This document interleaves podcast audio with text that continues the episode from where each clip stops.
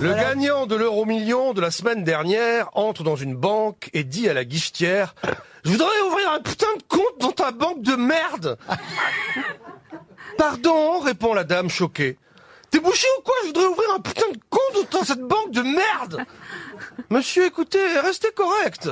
Mais casse-toi Tu veux que je te casse la gueule ou quoi Monsieur, je vais appeler le directeur. C'est ça, pétasse, appelle ton connard de directeur. Le directeur arrive. Bonjour monsieur, il y a un problème.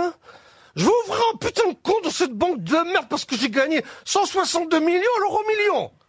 Oui, et cette grosse poufiasse vous emmerde.